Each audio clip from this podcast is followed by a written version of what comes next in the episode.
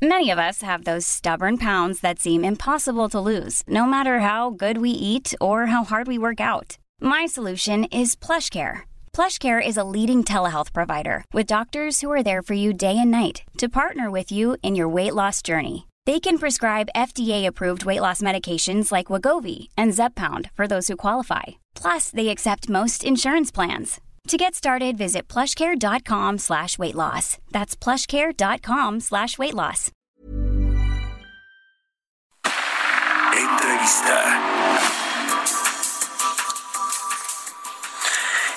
Regresando a los temas de infraestructura y, y tienen los que tienen que ver con el tema del turismo también, vamos a platicar con Rogelio Jiménez Pons, el director del Fondo Nacional de Fomento al Turismo, el Fonatur, quien trae este proyecto tan importante que es el Tren Maya. ¿Cómo estás, Rogelio? Qué gusto saludarte y gracias por tomar la llamada. Eh, gracias a ti, Mario, a tus órdenes.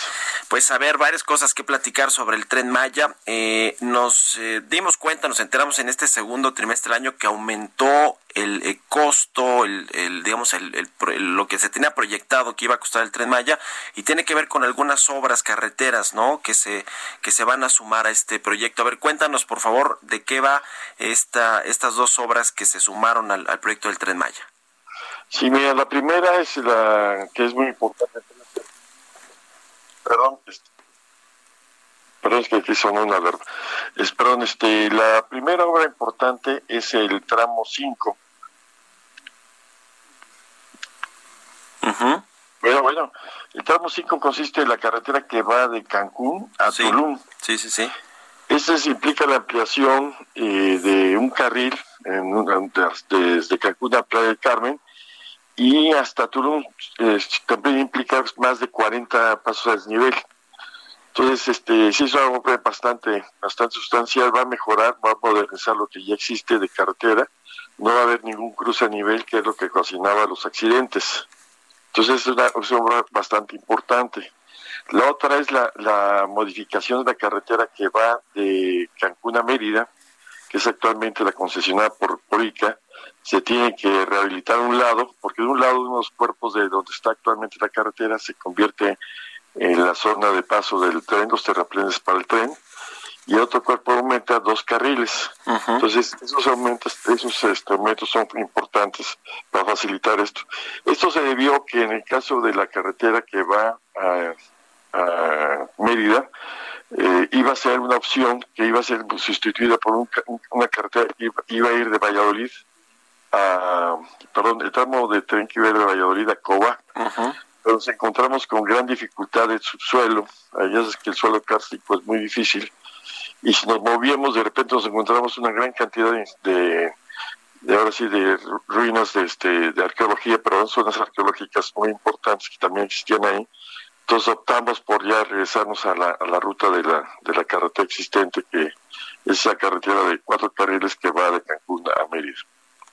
Uh -huh. Entonces, ese es otro, ese es otro de las implicaciones. Y, eso, y estas dos obras, pues sí significó un aumento, más que ya se definió lo que es la electrificación del tren Maya.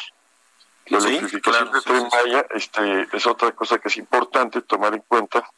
Se definió ya que podemos, siempre se planeó que el tren Maya fuese en cualquier momento eh, eléctrico, porque siempre la cuestión eléctrica pues tiene sus ventajas en términos de operación, obviamente la cuestión de contaminación, pero también la de mantenimiento y operación. Eh, con esta modificación nos ahorramos una buena cantidad de diésel de consumo anual. Eh, yo estimo que pues, es una cantidad suficientemente grande, como dicen los técnicos, que son alrededor de 80 mil litros por, este, por año. Entonces, este, no, 80 mil litros por día. Uh -huh. Es una cantidad bastante fuerte. Entonces, este, se, ya se planteó que los tramos más transitados, Cancún, Tulum, Cancún, Mérida, perdón, Cancún hasta Chetumal, eh, prácticamente la mitad de Tren Maya, casi la mitad de Tren Maya va a ser este, electrificado en esta primera etapa. Entonces uh -huh. eso también implica algunos gastos adicionales.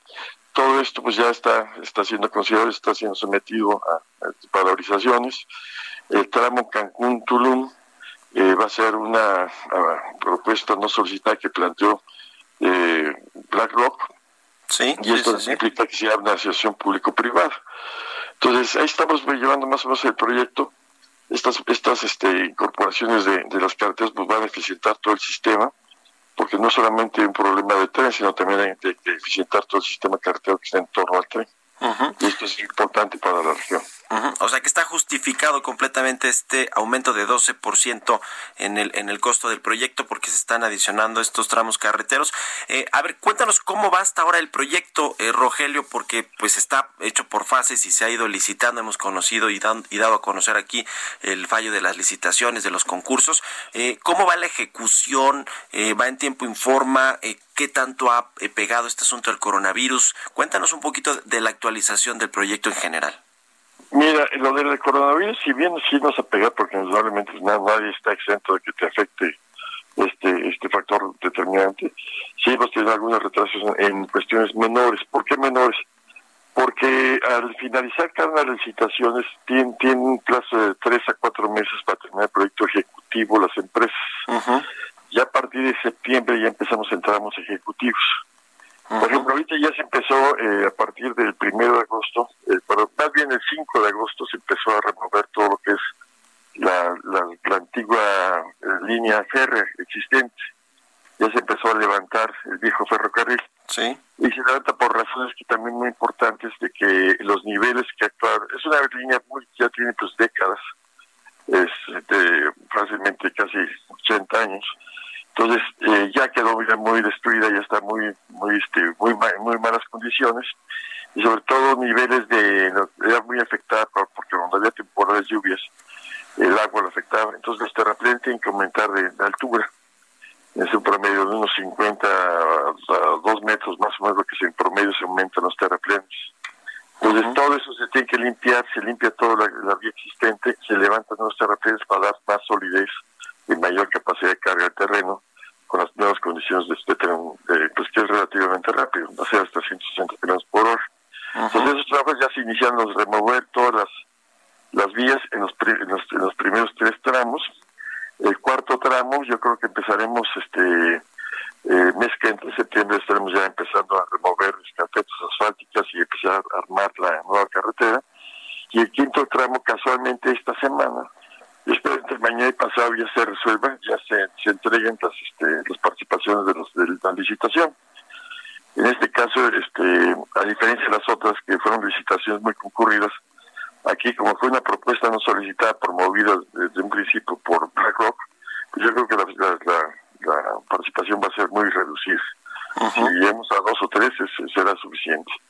Pero este, vamos bien, en términos generales va bien, el, proyecto sí nos afecta a en un principio no nos afecta tanto como hubiésemos, eh, eh, o sea, como, temíamos, pero vamos bien, yo creo que ya en septiembre, en lo que resta de agosto y septiembre, vamos a ir aumentando cada vez más la, fuerza de trabajo en la zona, que aparte requiere, porque la zona está muy afectada por el desempleo sí, sí, la falta actividad económica.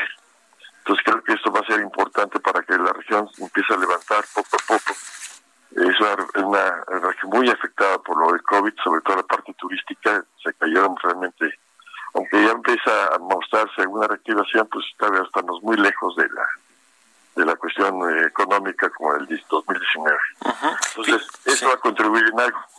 Sí, claro. Finalmente, Rogelio, este asunto de los de los rieles del acero que se va a requerir para colocarlo a lo largo, pues de los diferentes tramos eh, que va a, tener el tren Maya, ¿cómo se va a hacer? No, sé si tenía eh, eh, planteado, si el planteamiento inicial era hacerlo digamos, la licitación para todo el proyecto o se tiene que hacer por los tramos y cada grupo empresarial que obtuvo el contrato, pues que negocie con, con su proveedor de acero. ¿Cómo es este asunto de los rieles? No, realmente, como bien dices, eh, originalmente se había planeado una sola licitación para todo el volumen, pero por otro lado empezamos a la investigación en los mercados de que poco pues prácticamente nadie lo puede hacer en los tiempos que necesitamos, entonces decidimos también por una cuestión práctica hacer siete licitaciones, o sea, cada tramo tendrá su propia licitación de riel esto con objeto de que no hubiera canibalismo, inclusive entre los mismos contratistas, de que se quisieran quitar. No, cada quien tiene que esperar resultados de, la, de la licitación de su tramo y ya con quien haya resultado ganador, este, pues ahora sí que recibir toda la logística. El tren, eh, la cuestión de la vía, perdón, es una cuestión de logística muy especial para el cuidado. La, la vía tiene ciertos cuidados que es fundamental y sobre todo que va soldada, una, una soldadura muy particular en tramos muy largos. Entonces todo eso está planteándose, yo creo que en unos, unos días ya saldremos con las prebases, eh, yo creo que para septiembre estamos ya anunciando las prebases de las licitaciones y empezamos a ir por tramo por tramo para que también se vaya entregando en el momento que las contratistas tengan capacidad para recibirlo. O sea, para que tengan ya las estaciones donde va a recibir material, tienen que armar este, bodegas, tienen que soldar grandes tramos, en fin, sí tiene una logística muy particular esto. Pero sí se optó por hacer esto por tramos, los siete tramos. Bueno, pues interesante. Te agradezco mucho, eh, como siempre, Rogelio Jiménez Pons, director general del Fonatur, que nos hayas tomado la llamada aquí en Bitácora de Negocios y muy buenos, muy, muy buenos días. Gracias a ti, Mario. Estamos a tus órdenes. Que estés muy bien. Igualmente. Hey, it's Paige DeSorbo from Giggly Squad. High quality fashion without the price tag. Say hello to Quince. I'm snagging high-end essentials like cozy cashmere sweaters, sleek leather jackets, fine jewelry, and so much more. With Quince being 50 to 80% less than similar brands and they partner with factories that prioritize safe ethical and responsible manufacturing. I love that. Luxury quality within reach. Go to quince.com slash style to get free shipping and 365 day returns on your next order. quince.com slash style